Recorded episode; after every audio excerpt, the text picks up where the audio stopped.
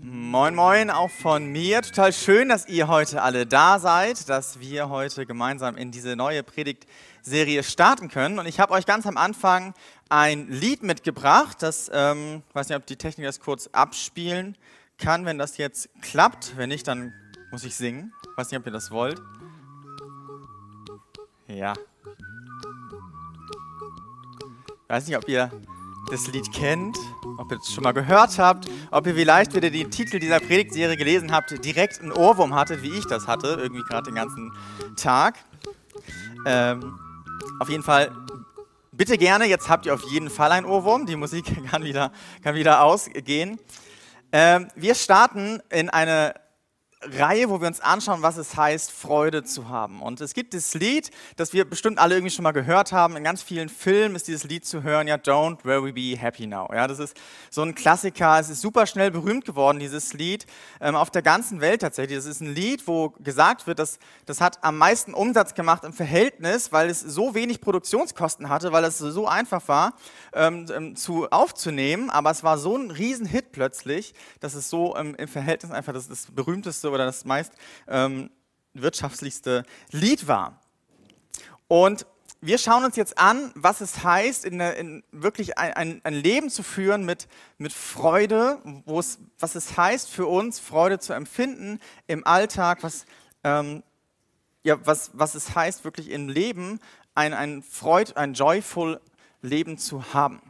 Und wenn wir so dieses Lied sehen oder wenn wir auch ähm, uns Filme anschauen oder Bücher lesen, dann ist es oft ähm, so dass wir merken, dieses Thema Freude, das, das ist schon irgendwie relevant für uns. Wir wollen irgendwie uns auch freuen. Wir sehen uns ja auch danach, dass wir ein fröhliches Leben haben. Ja, wir sagen, don't worry, be happy now.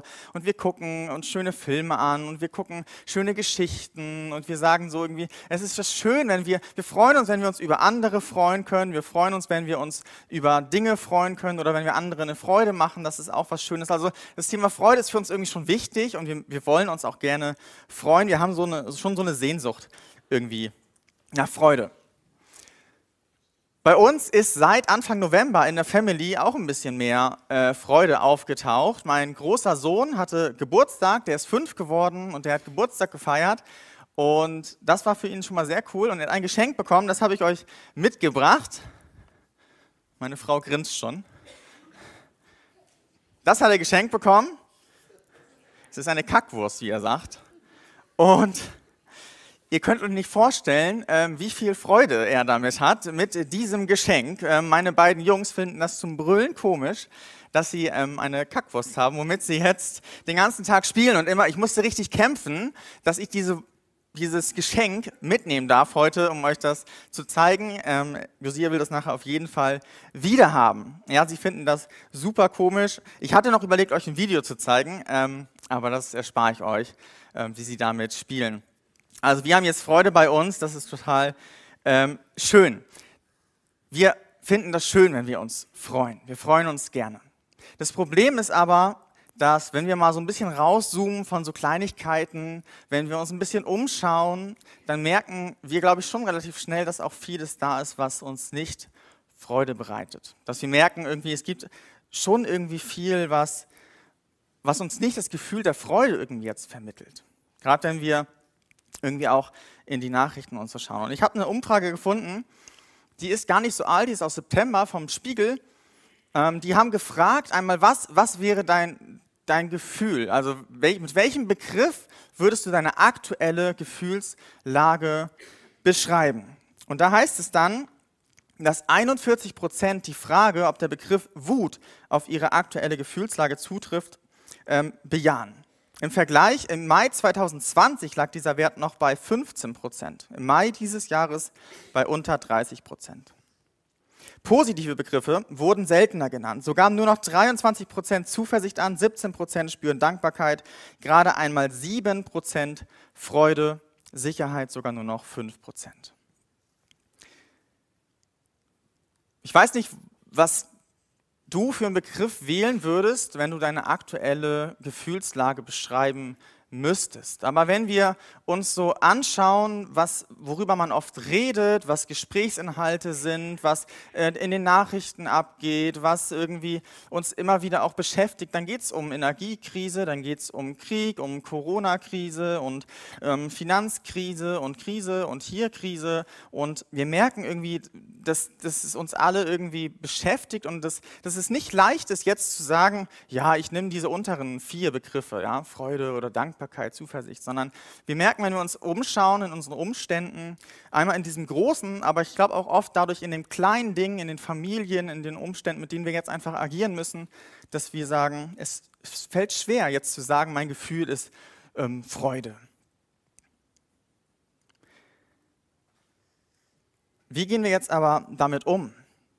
Und ich glaube, oft gehen wir damit um wie dieses Lied von Anfang, dass wir irgendwie versuchen, ja, don't worry, be happy. Versucht doch irgendwie auf das, auf das Schöne zu schauen, wir müssen uns halt nicht so anstellen. Ähm, ich weiß nicht, ähm, Ehemänner kennen das vielleicht, die ähm, eine ganz schlechte Sache ist, wenn eine Frau ähm, gerade nicht gut drauf ist, irgendwas nicht gut lief, dann zu sagen, stell dich nicht so an ein Tipp heute für euch, also wenn, wenn ihr das noch nicht ähm, so weit geschafft habt und so für die Zukunft, nehmt euch das mit. Ganz schlechte Idee. Und genau so ist das ja auch, das kennen wir alle, wenn wir mit Leuten reden, die gerade irgendwie eine schwierige Zeit haben, dann, dann bringt es nichts zu sagen, ja, ist doch nicht so schlimm, das irgendwie runterzuspielen. Ja, guck doch auf das Positive, ach komm, stell dich nicht so an, don't worry, be happy, komm, irgendwie, mach doch jetzt irgendwie weiter. Aber so ist es oft, wie wir, glaube ich, versuchen, damit umzugehen, weil wir irgendwie auch nichts anderes vielleicht haben. Aber das ist irgendwie schon so ein bisschen oberflächlich, Umstände einfach so abzutun und irgendwie mit dieser Aufforderung, glücklich zu sein, ähm, abzutun. Ich glaube trotzdem, dass wir, auch wenn es ähm, äußerlich vielleicht schwierig ist und nichts zu freuen gibt, dass wir eine Möglichkeit haben, uns wirklich zu freuen. Deswegen freue ich mich, dass wir uns in den nächsten Wochen mit diesem Thema beschäftigen, weil es, glaube ich, jetzt so relevant ist, dass wir schauen, wie können wir uns trotzdem freuen als, als Menschen. Wie können in unserem Alltag trotzdem eine Freude in uns äh, verwurzelt sein, ähm, die, die tiefer geht.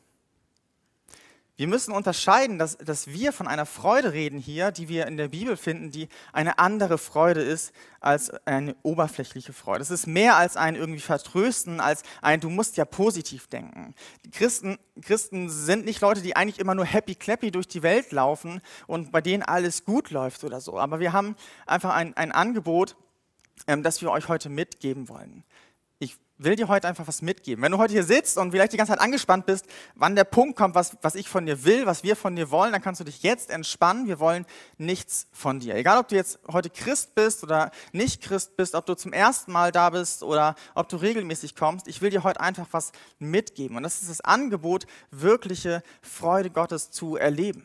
Und das kannst du entweder für dich mitnehmen oder nicht. Und diese Freude, die hat so viele Facetten, deswegen ist es nicht nur heute, deswegen beschäftigen wir uns hier die ganzen nächsten Wochen noch damit, weil so viel da drin steckt und wir uns anschauen wollen, was es heißt, diese Freude wirklich im Alltag zu erleben. Deswegen lehn dich ruhig zurück, hör einfach zu oder zuck deinen ähm, Bleistift, wenn du mehr so der Typ bist, der sich Notizen macht, das ist, das ist auch okay. Ähm, und lass uns einfach eintauchen in die Bibel. Martin hat es gesagt, in den Philipperbrief. Das ist so die Grundlage, die wir nehmen wollen, weil, weil die Bibel einfach Tiefgang hat. Das ist das Schöne, dass, dass, dass wir merken, dass in der Bibel wirklich tiefgehende Antworten zu finden sind. Zu allen Themen und auch zu dem Thema, wie gehe ich mit Freude um in schwierigen Umständen. Und ich glaube, das kann unser Leben verändern, wenn wir das, wenn wir das wirklich mitnehmen heute. Wenn wir verstehen, ähm, was, was, was für eine Freude wir dort finden können. Lass uns also einsteigen in den Bibeltext. Wer eine Bibel dabei hat, kann das gerne mit aufschlagen, den ersten, also den Philipperbrief, das erste Kapitel. Wenn du keine Bibel dabei hast, ist auch nicht schlimm. Wenn, dann ähm, nutzt das auch gerne, um einfach mit reinzuschreiben, mit Notizen zu machen, zu unterstreichen. Wir wollen da jetzt einmal eintauchen, was wir da so finden. Der Philipperbrief, der wurde geschrieben von Paulus, ähm, ein ein Mann, der Jesus wirklich lieb gehabt hat, der für Jesus unterwegs war, der, der quasi das Ziel, seine Hauptaufgabe war es, den, den Menschen dort von Jesus zu erzählen, Gemeinden zu gründen und Gemeinden zu unterstützen. Und er hat dadurch auch viel Briefe geschrieben an diese Gemeinden. Das war damals das Mittel, weil es einfach noch kein WhatsApp und so gab. Und dieser Brief, der wird geschrieben eigentlich als Dankesbrief, weil Paulus hat ähm, finanzielle Unterstützung bekommen und eigentlich schreibt er quasi Dankeschön dafür, aber schreibt natürlich, ihr kennt das, wenn man eine Sache erstmal sagt, dann kommt man irgendwie zu mehreren Themen und deswegen erzählt er auch noch ein bisschen was zu den Umständen, also zu dem, die er hat, aber auch vor allem hat er von Umständen in der Gemeinde gehört, die er noch thematisiert und so weiter. Und wir werden uns das anschauen. Und das Interessante ist, dass dieser Brief nicht geschrieben wurde, als Paulus am Strand liegt oder als er mit seinen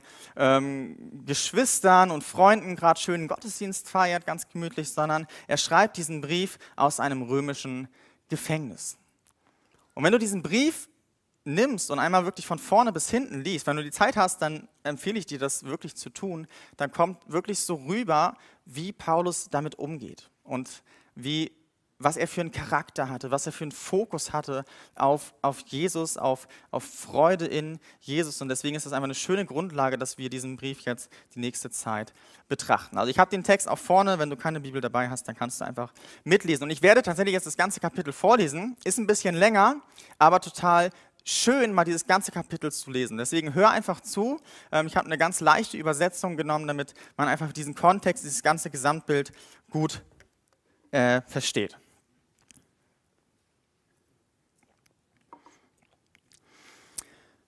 Paulus und Timotheus, Diener Jesu Christi an die Gemeinde in Philippi mit ihren Leitern und Diakonen. Euch allen, die ihr durch Jesus Christus zu Gottes heiligen Volk gehört, wünschen wir Gnade und Frieden von Gott, unserem Vater und von Jesus Christus, unserem Herrn.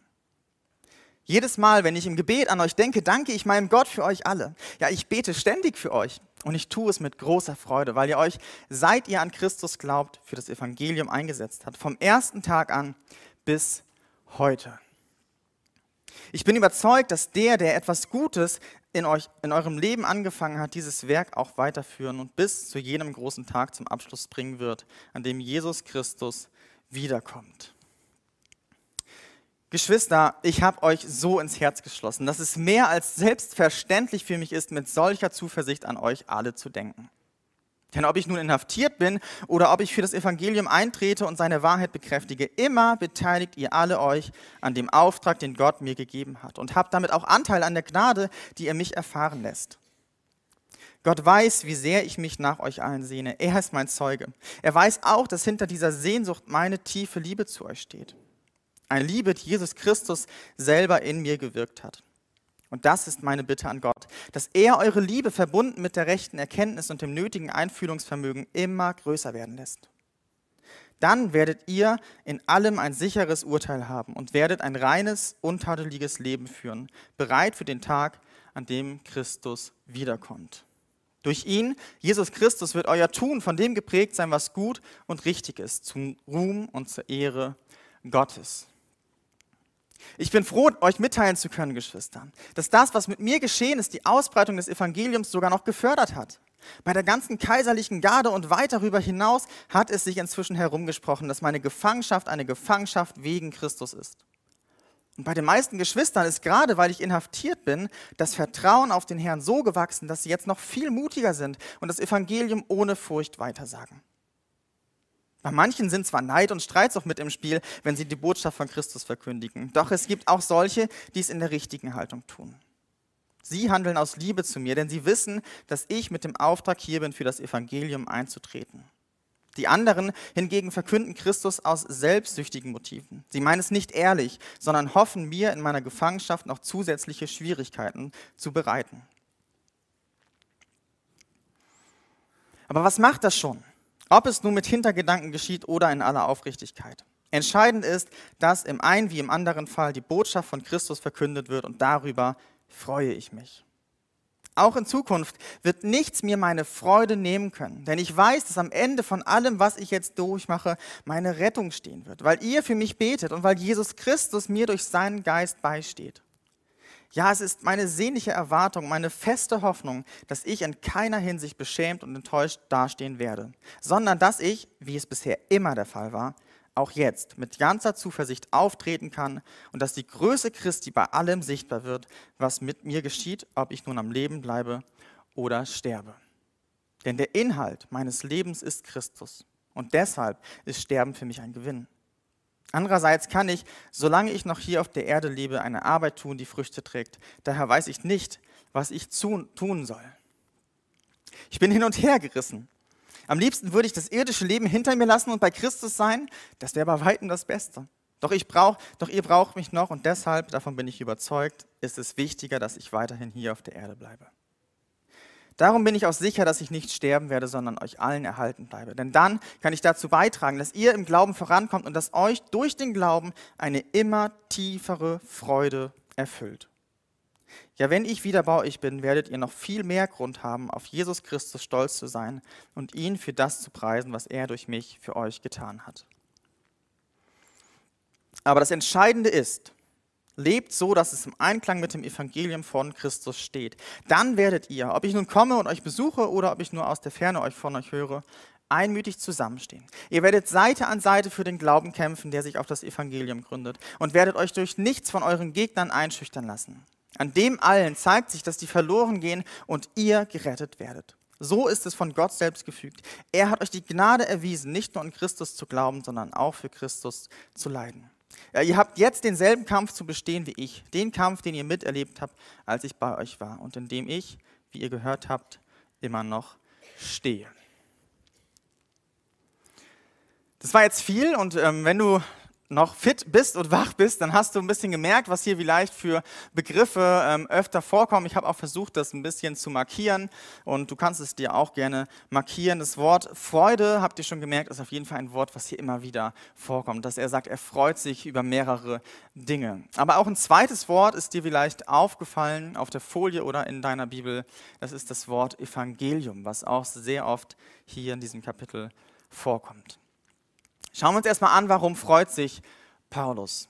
Er schreibt hier drei Gründe. Wenn wir uns anschauen, die Verse, ähm, wo das Wort Freude kommt und ein bisschen gucken im Zusammenhang, was, was steht davor und danach, dann kommt einmal rüber, dass er sich freut, weil die Philipper von Anfang an an dem Evangelium teilgenommen haben. Ja, in Vers 4 und 5. Er betet für sie und er freut sich, weil er, weil er einfach weiß, von Anfang an sind sie mit dabei, sie, sie haben Anteil an, an diesem Anliegen von Paulus.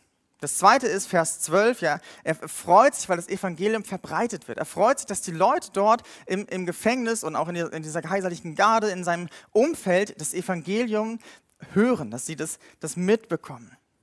Und das dritte ist, er freut sich auch in Zukunft. Er sagt, ich werde mich weiter freuen, weil, weil ich eine Hoffnung habe, dass ich gerettet werde. Er hat eine Hoffnung auf, auf dieses Evangelium, dass, dass er weiß, egal wie es ausgeht, ob er jetzt stirbt oder nicht, sagt er auch, das ist eigentlich egal, beides wäre super. Und, aber er hat eine Hoffnung, ähm, dass das alles letztendlich, dass er nicht beschämt dastehen wird. Er weiß, er kommt auf jeden Fall gut daraus. Und das ist eine, eine, ein Grund für ihn, sich auch zu freuen. Das Evangelium steht jetzt hier immer wieder. Vielleicht müssen wir uns erstmal anschauen, was ist denn jetzt dieses Evangelium? Vielleicht sagt dir das noch gar nicht so viel. Und wenn wir uns einen anderen Brief von Paulus anschauen, dann wird das ganz deutlich. In dem Brief an Korinther, da schreibt auch ähm, der gleiche Autor, was für ihn das Evangelium ist. 1. Korinther 1, Vers 17, da steht, denn Christus hat mich nicht beauftragt zu taufen, sondern das Evangelium zu verkünden. Also er sagt quasi so, mein Hauptauftrag ist genau das. Ich will dieses Evangelium weitergeben. Das ist das, was, was ich will. Das ist mein Hauptfokus ähm, in meinem Leben. Und dann sagt er weiter, und das darf nicht mit klugen Worten geschehen, weil sonst der Botschaft von Christus und seinem Tod am Kreuz die Kraft genommen würde. Und dann noch Vers 23. Wir verkünden Christus, den gekreuzigten Messias. Für die Juden ist die Botschaft eine Gotteslästerung und für die anderen Völker völliger Unsinn. Er sagt, das, was wir verkündigen, das, das Evangelium, was, was, was er verkündet, ist Jesus der Gekreuzigte. Und er sagt nicht, dass es etwas ist, was, was rüberkommt mit irgendwie mit guten Worten oder so. Er sagt nicht, das, ist, das Evangelium ist nichts, was irgendwie ein so Life-Coach-mäßig ist. Komm, du, so kriegst du dein Leben auf die Reihe und mit coolen Worten Leute irgendwie zu überzeugen. Er sagt, das ist gar nicht das, was das Evangelium ausmacht. Er sagt, das Einzige, was dahinter steckt, ist die, die Kraft, die in diesem Kreuz steckt, die in diesem, diesem Fundament steckt. Er sagt, das ist das, was ich einfach weitergebe. Und das ist für manche Unsinn. Das ist für manche Gotteslästerung, das ist für manche irgendwie nicht ver verständlich. Aber das ist das Evangelium. Die Evangelium heißt die gute Botschaft. Die Botschaft vom Kreuz. Das Evangelium ist das Kreuz. Dieses Symbol, das, das zeigt alles, alles. Das ist die Grundlage von allem. Wir sehen an diesem Kreuz, dass, dass, dass auch Tod da ist, dass irgendwie auch Leid da ist, aber wir sehen auch Sieg. Wir sehen, dass Jesus am Kreuz sterben muss als Sohn Gottes, weil wir Menschen von Anfang an nicht mit Gott leben wollten. Vielleicht hast du diese Schöpfungsgeschichte schon mal gehört oder gelesen, dass dass, dass wir von Anfang an als Menschen mehr wollten, weil wir dachten, wir kriegen es besser hin. Wir wollen mehr haben als das, was Gott uns gibt. Wir denken, dass, dass wir irgendwie das besser wissen als Gott. Wir haben diese Frucht genommen, wir haben, wir haben diese Begierde genommen und haben gesagt, ist, wir wollen sein wie Gott, wir wollen größer, wir wollen mehr. Wir vertrauen Gott nicht, dass er uns wirklich liebt. Wir vertrauen Gott nicht, dass er wirklich weiß, was das Beste für uns ist. Wir haben uns aufgelehnt gegen ihn. Und das steckt jetzt in uns. Und das kann Gott nicht dulden. Das ist, Gott ist ein heiliger Gott und er sagt, das, das, ist, das ist Sünde, das ist Schuld, die ihr auf euch geladen habt. Jeder Mensch von Anfang an. Und deswegen stirbt Jesus an diesem Kreuz und trägt diese Schuld, um stellvertretend für dich und für mich diese Schuld zu bezahlen, weil jemand muss bezahlen. Das kennen wir alle, dass wenn wir geblitzt werden, wie ich zum Beispiel manchmal geblitzt werde, ähm, dass jemand bezahlen muss dafür, weil wir eine Schuld begangen haben. Und genau so ist es auch. Und Jesus stirbt am Kreuz. Und das, das Kreuz ist aber nicht nur diese, dieser Blick auf dieses Sterben, auf den Tod, auf das Leid, das wir erleben. Wir wissen auch, dass wir mit Tod und Leid konfrontiert sind. Und auch das sehen wir, wenn wir auf das Kreuz schauen. Aber wir sehen auch Sieg. Wir sehen auch Hoffnung, weil wir einfach wissen, Jesus hat in diesem Moment den Tod besiegt. Er hat die Schuld getragen. Er hat Gnade geschaffen. Er hat ein Angebot, eine Möglichkeit geschaffen, weil er den Tod besiegt hat. Dadurch, dass er wieder auferstanden ist, hat er die Möglichkeit gegeben, dass wir Kinder Gottes sein dürfen dass wir ein Leben mit diesem Gott führen dürfen, der ein liebender Vater im Himmel ist, der uns wirkliche Erfüllung geben möchte und Hoffnung und Freude und Frieden, der wirklich weiß, was gut für uns ist. Und das ist Gnade. Und das ist unser Fundament, das ist das, was das Evangelium ausmacht. Das ist nur diese eine Sache, das ist nur das Kreuz, was alles irgendwie vereint.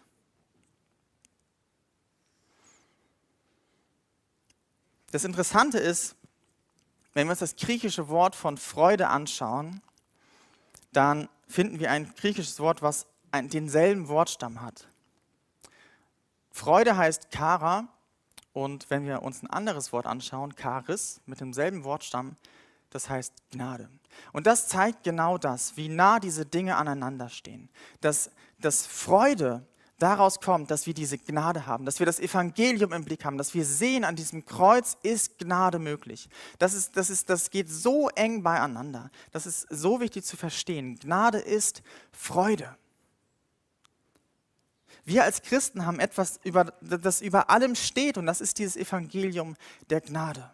Paulus Freude richtet sich nach dem Evangelium aus. Also die Wurzel seiner Freude ist genau das, er weiß, dass, dass er ein begnadigter Mensch ist dass er weiß, dass er ein Leben haben kann mit diesem liebenden Gott im Himmel. Dass er in Gott und mit Gott Freiheit und Frieden und Erfüllung hat. Und das ist, das ist sein Mittelpunkt. Das ist das, worauf seine Freude sich ausrichtet. Das wird hier in diesem Kapitel so deutlich. Paulus freut sich, weil er verstanden hat, was ihm wirklich Freude gibt. Und Gottes Ziel ist es, dass wir uns freuen. Gott wünscht sich, dass wir uns freuen. Gott fordert uns sogar auf in der Bibel, dass wir uns freuen sollen. Und warum tut er das? Nicht aus Druck heraus, sondern weil er weiß, dass es das Beste ist, wenn wir uns freuen. Weil, weil wenn er sagt, schaut auf die Freude, dann meint er eigentlich, was in Lukas 2, Vers 10 steht, das ist quasi die Weihnachtsgeschichte, die kommt jetzt ja auch bald. Ja, die Engel sprachen zu ihnen, fürchtet euch nicht, siehe, ich verkündige euch große Freude, die allem Volk widerfahren wird, steht im Evangelium, da wo das beschrieben wird, wie Jesus auf diese Welt kommt, wo Jesu Leben beschrieben wird. Und es wird gesagt, Jesus ist Freude ich, ich, ich verkündige euch die Freude, die kommt. Und das ist das, deswegen sagt Gott, freut euch, schaut auf diese Gnade, schaut auf Jesus, der diese Gnade verkörpert. Schaut aufs Kreuz, schaut aufs Evangelium. Jesus ist Freude. Paulus sitzt im Gefängnis.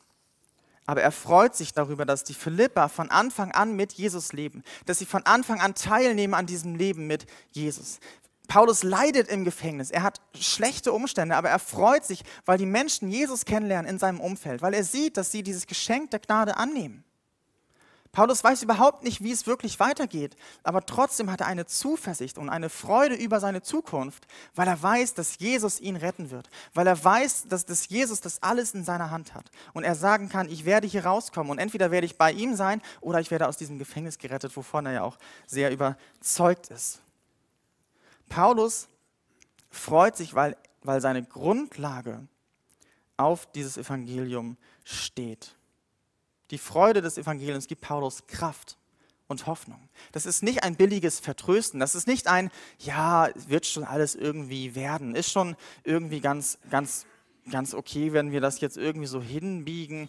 Und wenn du vielleicht versuchst, irgendwie positiv zu denken, dann kommst du da schon irgendwie durch. Sondern die, die Freude, die, diese, diese, dieses Evangelium, die gibt ihnen die Kraft, durch diese Umstände hindurchzugehen. Gibt ihnen die Kraft, diese dieses Gefühl der Freude im Alltag zu haben, die bestimmt nichts, äh, die bestimmt ziemlich schwer für ihn auch waren. Der rote Faden in diesem Kapitel ist also, dass, dass er in allen Umständen das Evangelium sieht, dass die Quelle seiner Freude das Evangelium ist. Dadurch ist seine Freude nicht an die Umstände gekoppelt, sondern an dem Evangelium. Und das ist der Kern dieses Kapitels, der auch in diesem einen Vers rüberkommt, in Vers 21. Das ist so der Kernvers. Unterstreich ihn dir ganz fett in deiner Bibel. Äh, schreib ihn dir ab. Denn der Inhalt meines Lebens ist Christus und deshalb ist Sterben für mich Gewinn. Das ist die Aussage von Paulus, dass er sagt, Jesus ist alles für mich. Und wie heftig ist das zu sagen? Wie heftig ist diese Aussage von ihm? Wir alle haben Dinge, die uns wichtig sind. Aber Paulus hat verstanden, dass wenn, wenn er Freude erleben will in seinem Alltag, wenn er, wenn er Erfüllung erleben will, dann weiß er, dass, dass, es, dass das Wichtigste in seinem Leben, das den meisten Raum bekommen muss. Und das ist für ihn Jesus. Paulus hat Jesus den meisten Raum gegeben und deswegen, deswegen, nur deswegen hat er immer Freude. Deswegen hatte er das Evangelium immer vor Augen. Das heißt zusammengefasst, in allen Bereichen und Umständen dürfen wir Jesus als unseren Lebensmittelpunkt haben. Und dann folgt daraus die Freude, folgt daraus der Blick auf Jesus, der uns wiederum Freude gibt.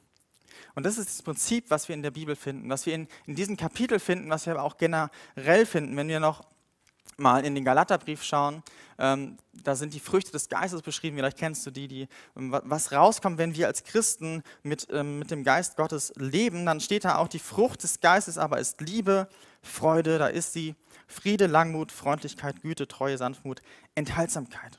Freude ist Frucht. Und Frucht entsteht nicht, indem ich mich super doll anstrenge. Frucht entsteht nicht bei einem Baum, indem er rot anläuft, ganz doll presst und dann ploppt ein Apfel oben raus. Freude, äh, Frucht entsteht, wenn die Beziehung gut ist. Die Beziehung von, von der Knospe oben hin zu den Wurzeln unten. Wenn die Nährstoffe fließen, dann kann der Baum gesund wachsen. Wenn die Beziehungen stimmen, dann kann die Frucht gut wachsen. Und genauso ist es auch mit der Freude. Wenn die Beziehung zu Jesus stimmt, wenn Jesus dein Lebensinhalt ist, wenn du zu ihm eine gesunde, gute Beziehung führst, dann wird Frucht bei dir entstehen. Das ist das Prinzip, was wir in der Bibel finden. Paulus Lebensinhalt ist Jesus und deswegen sieht er in seinen Umständen immer die Schönheit des Evangeliums. Er sieht immer die Schönheit von Jesus und von seiner Gnade. Und das ist der Schlüssel, den ich dir heute mitgeben möchte. Das ist das, was ich dir heute mitgeben möchte. Schau, ja, guck nicht auf diese Umstände. In der Bibel heißt es nämlich auch, dass wir keine schönen Umstände haben werden. Es steht nirgendwo in der Bibel, dass wir ein schönes Leben haben sollen hier auf dieser Welt. Im Gegenteil, für Christen steht sogar in der Bibel, dass wir ein Leben haben werden, was mit Leid und Verfolgung zu rechnen ist. Und ich glaube, wir glauben oft dieser Lüge, dass wir ein schönes Leben verdient hätten. Wir strengen uns ja irgendwie auch an, für Jesus Dinge zu machen. Wir, wir, machen, wir opfern ja irgendwie auch Sachen und darauf, daraufhin sollten wir ja auch irgendwie ein schönes Leben bekommen. Und es ist doch auch wichtig, dass, dass es uns gut geht, oder nicht? Gott will doch auch, dass es uns gut geht. Aber wir müssen da aufpassen, dass wir nicht, nicht nur oberflächlich denken und denken, das Ziel ist es im Leben, ein schönes Haus, einen schönen Garten, eine schöne Familie, ähm, einen schönen Job, eine gute Karriere mit genug Geld und einem Auto zu haben. Das ist eine Lüge, die uns eingeprägt wurde, vielleicht von unserer Gesellschaft, von vielleicht unseren Eltern, die gesagt haben, das und das und das brauchst du, damit du Freude hast im Leben, damit es dir gut geht damit du erfüllt bist.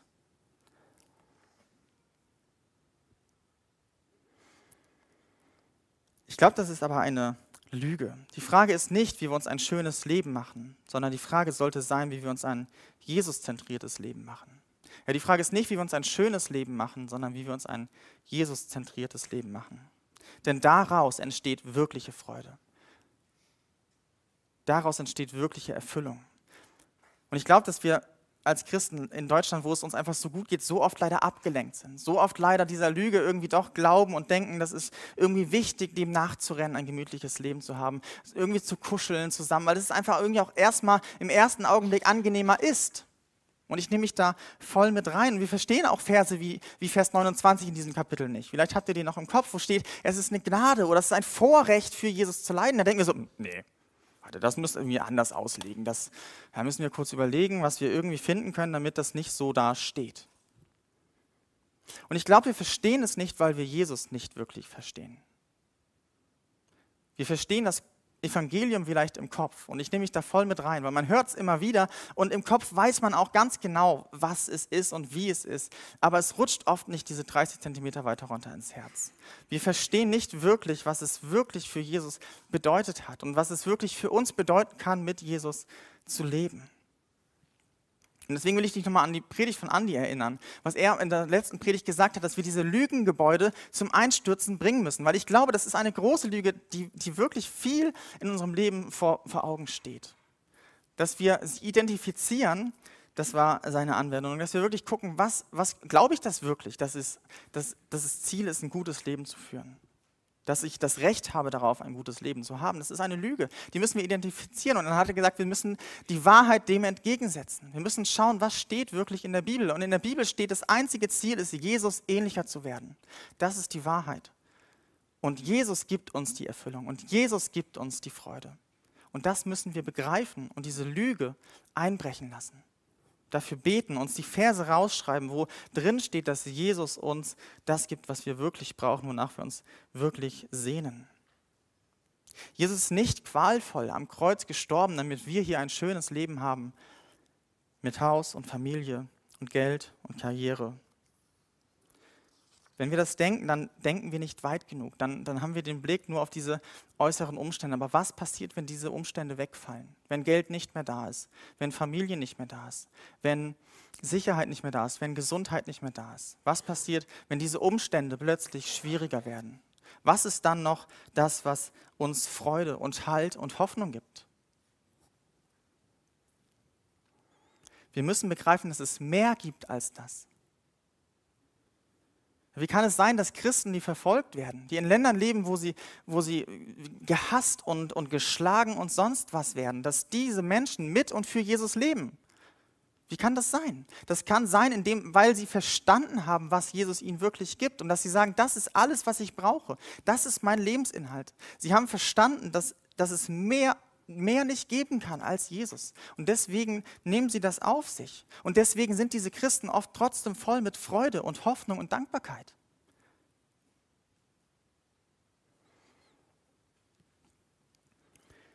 Wenn du jetzt hier sitzt und an diesen Jesus gar nicht glaubst, dann ist das für dich relativ einfach und das ist für mich auch okay. Dann musst du gar nicht viel ändern. Dann kannst du weiter schauen, dass, dass, dass du dein Haus bekommst oder deine Karriere weiter nach oben krabbelst und dass du schöne Beziehungen aufbauen kannst. Und das, das ist für mich auch okay. Und ich will dich einfach nur fragen heute dann, ob ähm, was passiert halt, wenn, wenn die Dinge wegfallen.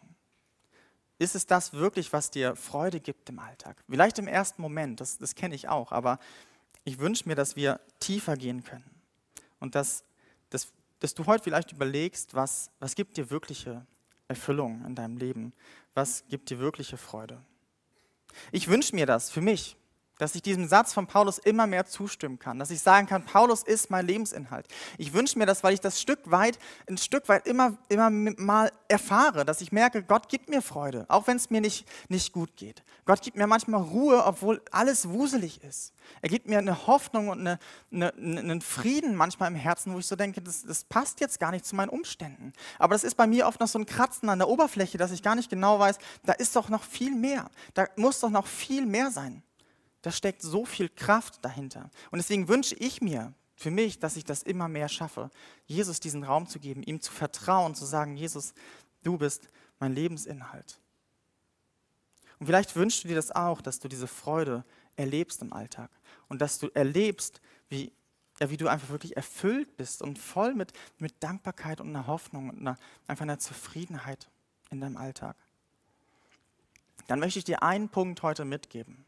Und ich habe lange hin und her überlegt, ähm, diesen Punkt merkbar zu machen, dass du ihn gut mitnehmen kannst. Ich habe ihn verworfen, aufgeschrieben, geguckt und, und alles versucht, damit ihr diesen einen Punkt mitnimmt. Und ich habe es geschafft, die finale Version. Ja, Jesus. Ich habe da gar nicht jetzt einen langen Satz. Es ist, es ist, ist so basic, aber das, das ist es. es. Du musst heute einen Punkt mitnehmen. Das ist Jesus. Such Jesus in deinem Alltag. Nimm ihn mit in dein Leben Du musst einfach ihn an erste Stelle setzen. Wir machen es oft falsch rum, leider.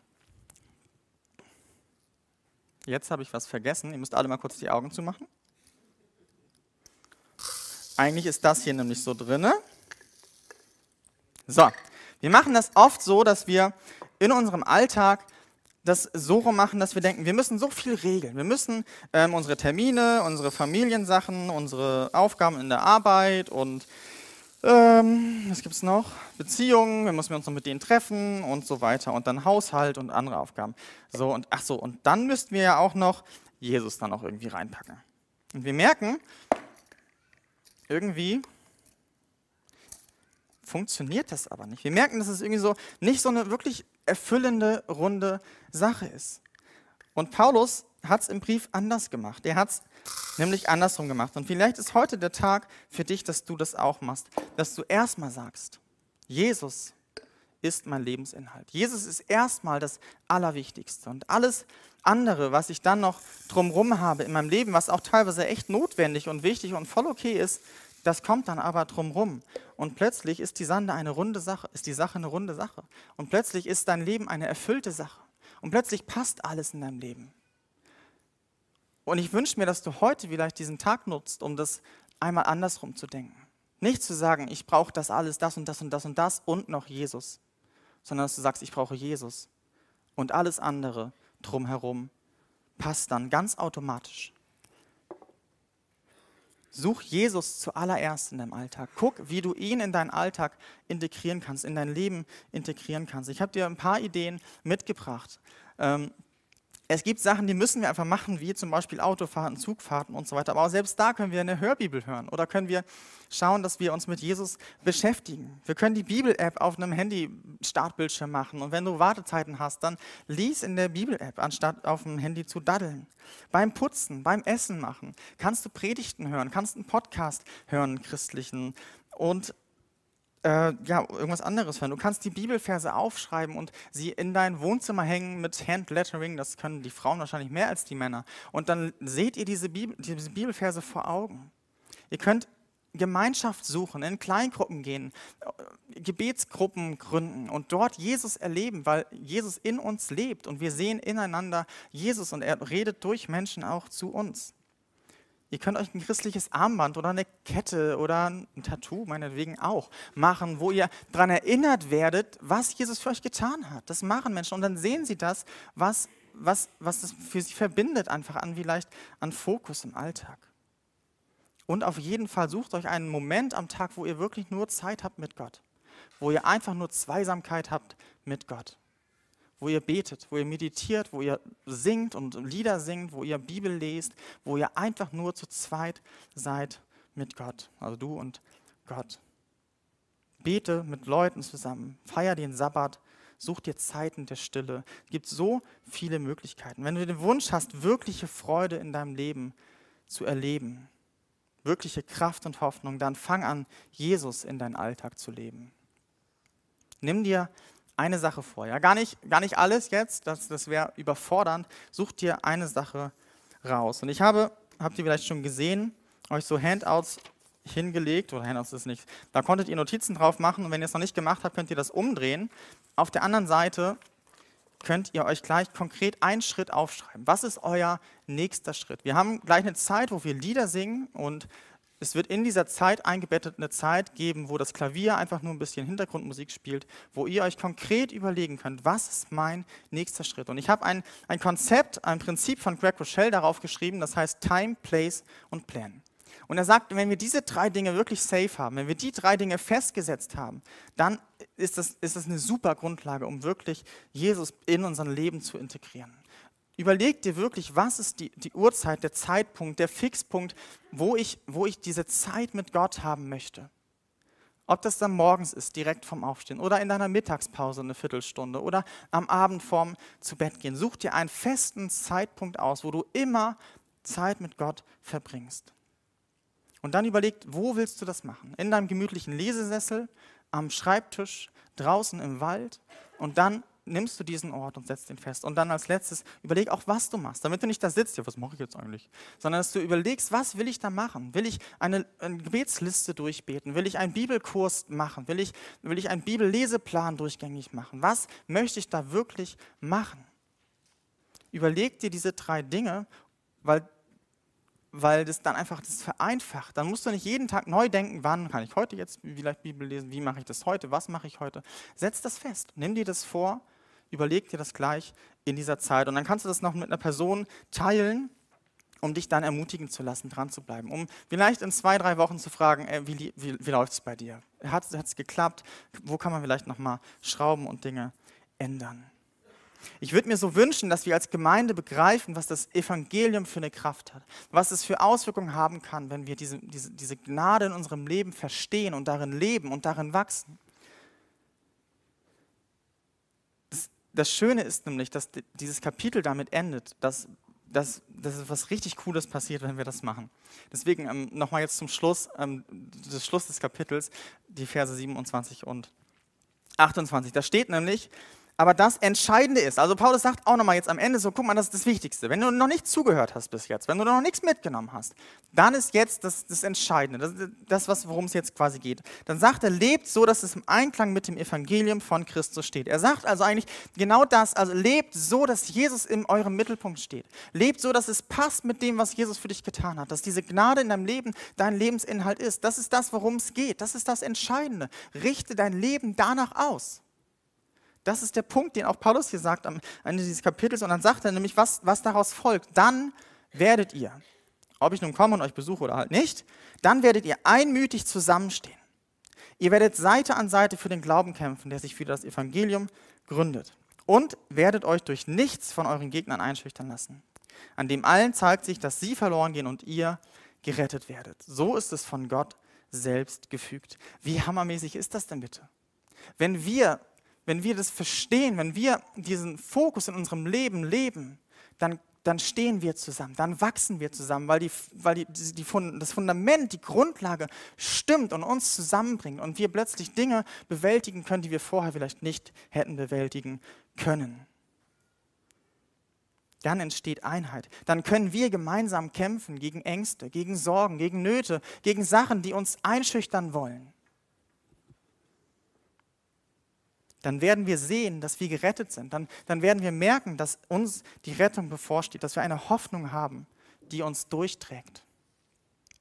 Das ist so genial, wenn du heute anfängst, du als Individuum, du alleine heute anfängst, einen Schritt zu gehen, um Jesus mehr in deinem Alltag groß werden zu lassen, ihn mehr zu deinem Lebensinhalt zu machen, dann wird das Auswirkungen haben auf uns als Gemeinde. Wie schön ist das? Wenn du heute anfängst, einen kleinen Schritt zu machen, dann wird das Auswirkungen haben auf uns als Gemeinde. Dann werden wir mehr zusammenstehen. Dann werden wir als Einheit mehr zusammenwachsen. Dann werden wir zusammen vorangehen können. Wir werden zusammen kämpfen können. Wir werden zusammen uns fokussieren können. Und das wünsche ich mir, dass wir das tun. Und das wollen wir jetzt auch tun, wenn wir Lieder singen. Die Band kann schon mal nach vorne kommen. Wir wollen uns ausrichten nach diesem Jesus. Deswegen singen wir Lieder. Wir tun das nicht, weil Musik einfach schön ist, das ist sie auch. Aber wir singen es auch, weil, weil wir Jesus darin auch sehen können, weil er dann nochmal groß wird in unserem Herzen, weil wir merken, wie ist Jesus wirklich? Wie, wie bin ich vielleicht auch im Verhältnis zu ihm? Und deswegen lade ich dich ein, das jetzt zu nutzen als Zeit für dich mit Jesus. Nutze diese Zeit einfach als Zweisamkeit und, und bete diese Lieder mit. Und wenn du ähm, Jesus noch gar nicht kennst, dann kannst du auch einfach diese Texte lesen und sie auf dich wirken lassen. Oder du kannst die Zeit für dich zum Nachdenken nutzen, zum Reflektieren, ähm, was du gerade gehört hast. Du kannst auch beten still einfach zu diesem Jesus und sagen, dass du dir diese Freude wünschst. Du kannst ihm einfach sagen, ich will, dass du mein Leben erfüllst. Ich will das. Zeig mir, wie das geht. Du kannst es einfach gleich beten oder auch im Nachhinein auf mich zukommen. Das ist auch voll okay. Oder du nutzt die Zeit, um dich auszustrecken nach dieser Gnade, die wir jetzt auch in den Mittelpunkt stellen bei diesen Liedern. Das erste Lied, das, das heißt auch, ja, du bist genug. Das ist einfach das, das ist einfach das, was, was, was unser Leben ausmachen soll. Und ich würde dafür jetzt gern noch beten und wenn du kannst, dann steh doch auf, auch einfach als Zeichen ähm, der Ehrfurcht und der Dankbarkeit und dann dürft ihr auch gerne einfach zum Lobpreis stehen bleiben. Jesus, ich danke dir so sehr, dass du am Kreuz gestorben bist, dass du auferstanden bist und den Tod besiegt hast und ich die Möglichkeit habe, zu dir zu kommen, zum Vater zu kommen und dort wirkliche Freude erfahren darf. Egal wie es mir hier vielleicht gerade geht, es ist, es ist nicht das Wichtigste. Und ich wünsche mir, dass ich das mehr verstehe. Und ich wünsche mir, dass wir, jede Person, die heute hier ist, die heute zugeschaut hat im Livestream, dass wir das begreifen, dass du mehr gibst als das, was unsere Augen hier oft sehen, womit wir uns oft beschäftigen müssen, teilweise auch. Ich bete, dass die Prioritäten heute vielleicht neu gesetzt werden und dass, dass du unser Lebensinhalt wird, wirst. Ich bitte dich, dass, dass du uns einen Geschmack davon gibst, was was deine Gnade wirklich eine Auswirkung haben kann in unserem Leben. Dass du uns ähm, zeigst, wie genial es ist, mit dir zu leben. Und ich bitte dich, dass, dass, dass wir das mitnehmen in die Woche und dass wir dadurch als Gemeinde zusammenwachsen, dass wir dadurch als Gemeinde gestärkt werden für diese Zeit, wo es echt schwierig ist, wo viele Umstände nicht gut sind, die uns Sorgen und Angst machen können. Und deswegen wünsche ich mir umso mehr, dass wir jetzt in dieser Zeit, diese nächsten Wochen schauen, wie wir in dir uns wirklich freuen können. Amen.